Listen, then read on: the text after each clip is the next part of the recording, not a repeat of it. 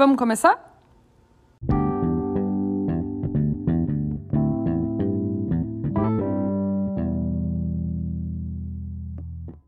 Bom dia, pessoal, e bem-vindos a mais um episódio do Café com a Nina. Meu nome é Nina Delecole, eu trabalho com desenvolvimento pessoal e profissional.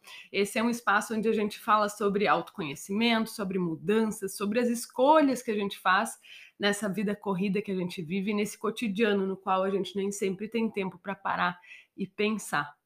O meu objetivo aqui é trazer assuntos que nos ajudam a enxergar as coisas de uma maneira um pouquinho diferente e, quem sabe, assim, nos dar uma perspectiva diferente sobre as nossas vidas também.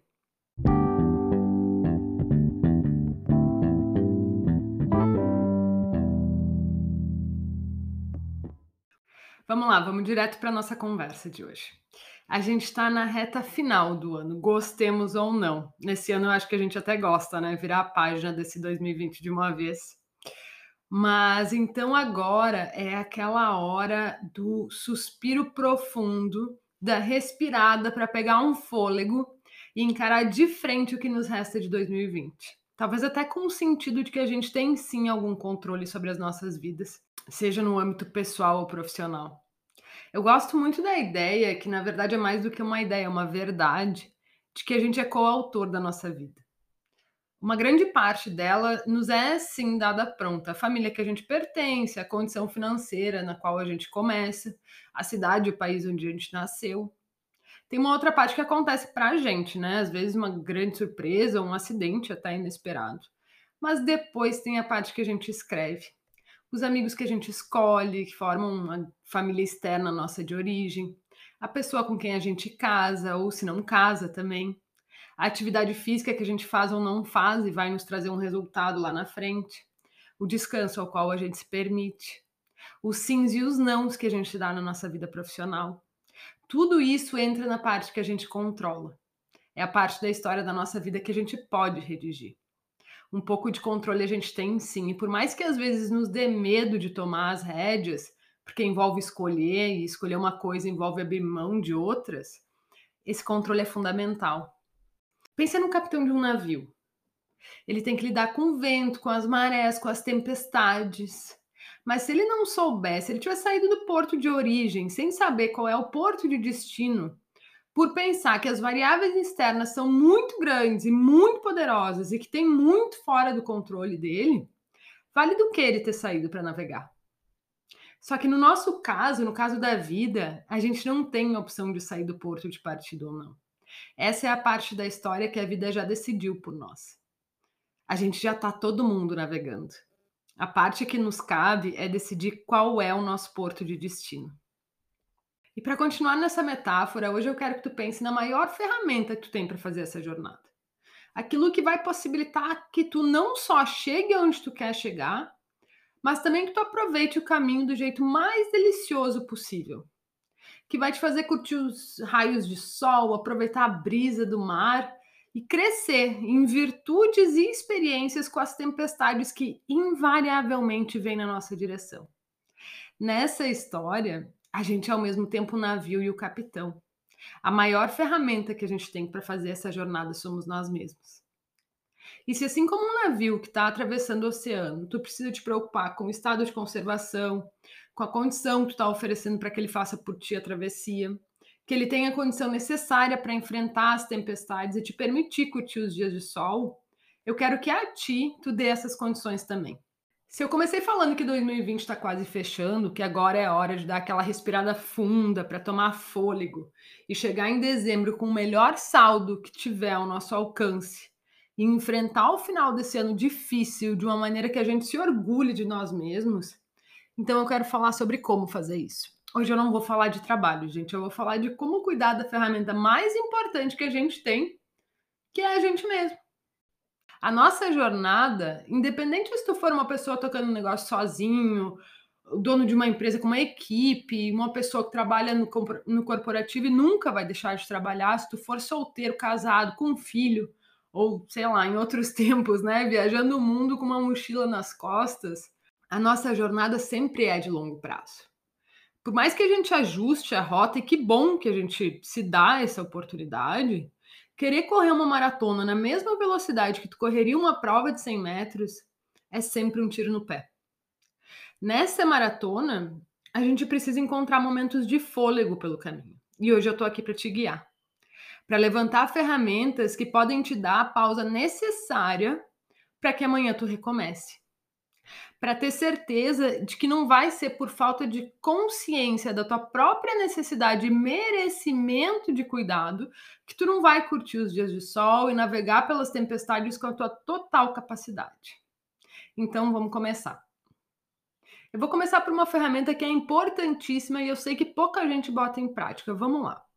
Quando a gente está no grosso do trabalho, geralmente naquelas semanas atoladas, logo antes de se dar conta de que precisa parar para respirar e que um pouco da sensação desconfortável é puro cansaço mesmo, a gente geralmente só consegue enxergar trabalho.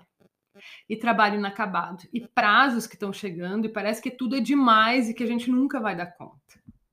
De repente, a gente começa até a questionar a nossa própria capacidade de fazer o que a gente está fazendo, ou de cumprir com os prazos que estão na nossa frente. E é muito, muito difícil nessa situação sair dessa bolha de foco no momento e na situação específica, que é de estresse e ansiedade, e olhar para o todo de uma perspectiva positiva. Nesses momentos, é difícil até de estender a mão e pedir ajuda. Se o teu caso for um caso em que tu não trabalhe sozinho e é possível pedir ajuda para alguém. Aquela ajuda em forma de tamo junto, né? Não necessariamente de botar a mão na massa, mas de apoio reforço externo da tua própria capacidade, não só de fazer o que precisa ser feito, mas de fazer muito bem, obrigada. E é por isso que eu quero que tu faça uma lista de conquistas. Eu quero que tu liste todos os teus grandes marcos, as coisas que tu conseguiu fazer, das quais tu te orgulha, os desafios difíceis pra caramba pelos quais tu já passou, que dependeram da tua persistência, das tuas habilidades, da tua capacidade de adquirir novas habilidades. E eu quero que tu junte a isso feedbacks positivos de clientes, para lembrar quanta gente já foi impactada positivamente pelo teu trabalho. Eu quero que isso faça parte do universo de coisas que habitam a tua mesa de trabalho. Monta um quadro ou escreve numa quatro e fixa na tua frente. Ter à vista assim à nossa frente o que a gente já fez e já conquistou é tão importante quanto saber o que a gente ainda quer conquistar. Porque esse aí, esse é o dado de realidade que tu precisa quando a lente pela qual tu tá olhando é negativa, distorcida. Tu já tem uma história. E é ela que vai te mostrar que tu consegue sim ir adiante. Então eu quero que tu comece por fazer a tua lista de conquistas. E eu quero que tu faça ela hoje. Porque quando tu estiver no grosso da situação é que tu não vai parar para fazer. Então, depois de ouvir isso aqui, para e faz. E mesmo que tu tenha colegas de trabalho ou um sócio que possa te ajudar a lembrar de todas essas coisas, eu quero que mesmo assim tu faça a tua lista. Porque por mais legal e importante que seja ter pessoas ao nosso lado nos apoiando, no fim do dia nós somos responsáveis pela nossa motivação pela nossa capacidade de continuar enfrentando uma situação que precisa ser enfrentada, por mais difícil que ela seja. Então, mesmo assim, eu quero que tu faça a tua lista. Outra coisa que eu quero que tu faça, se a gente está falando de tomar um belo fôlego e encarar a reta final desse ano de uma maneira que tu feche dezembro te sentindo confiante, positivo, orgulhoso do fato de que mesmo nesse ano complicado demais, tu teve 100% presente para ti mesmo, dando devida importância ao que tu precisa para de fato encontrar no meio disso tudo o melhor caminho que tu possa encontrar. O que eu quero que tu faça é sentar e fazer um levantamento de tudo que é necessário para ti, individualmente.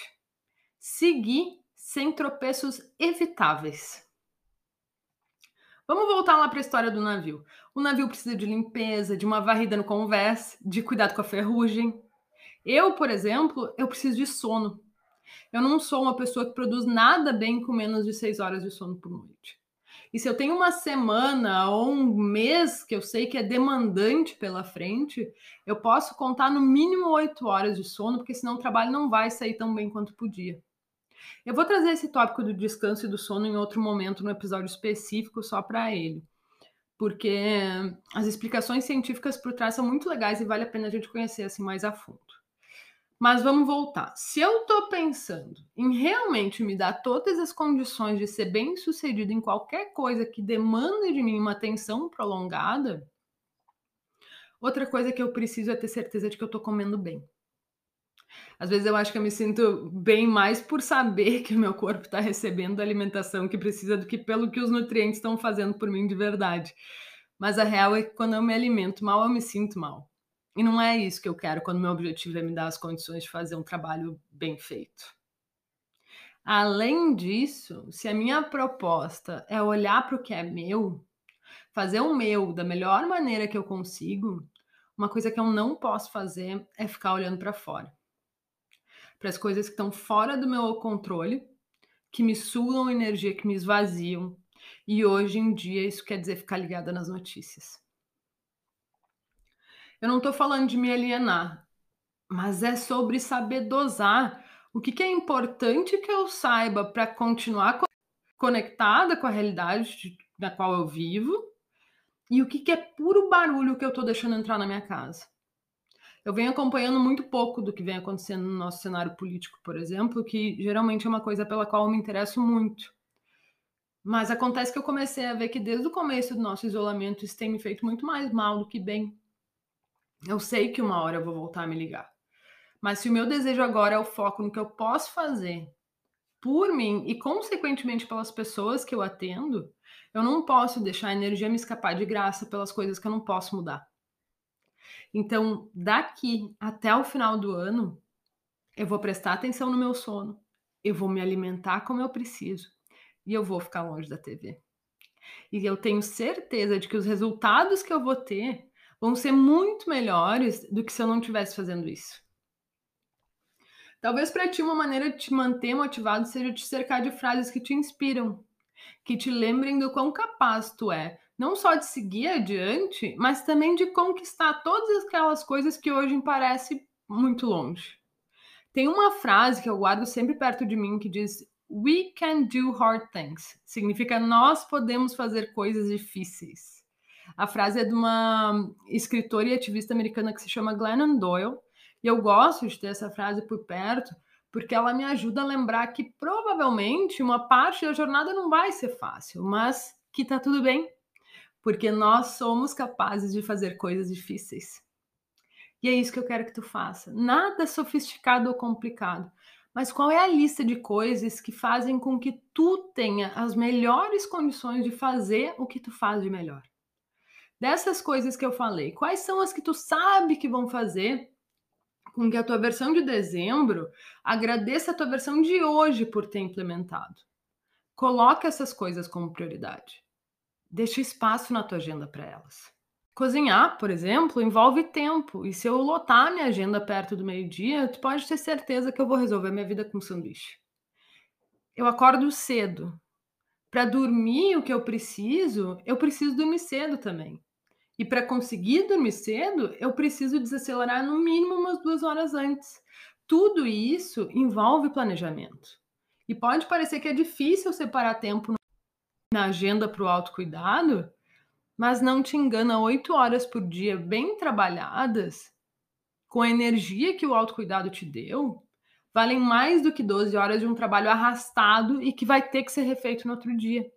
Então confia no que eu estou te dizendo. Encare os últimos meses desse ano de 2020 de frente e com confiança, com todas as condições que tu precisa e querendo uma ajuda individualizada, um acompanhamento nesse processo, seja para o momento de tomada de decisão, revisão de escolhas, ou se tu tiver no momento de transição, vem falar comigo, vai ser um prazer te acompanhar. É isso que eu faço todos os dias. Me manda uma mensagem no Instagram.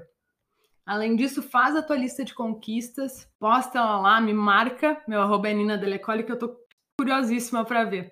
Vamos compartilhar isso aí, gente. Eu espero que vocês tenham gostado dessa conversa e a gente continue o nosso papo por lá. Um beijo enorme para vocês e até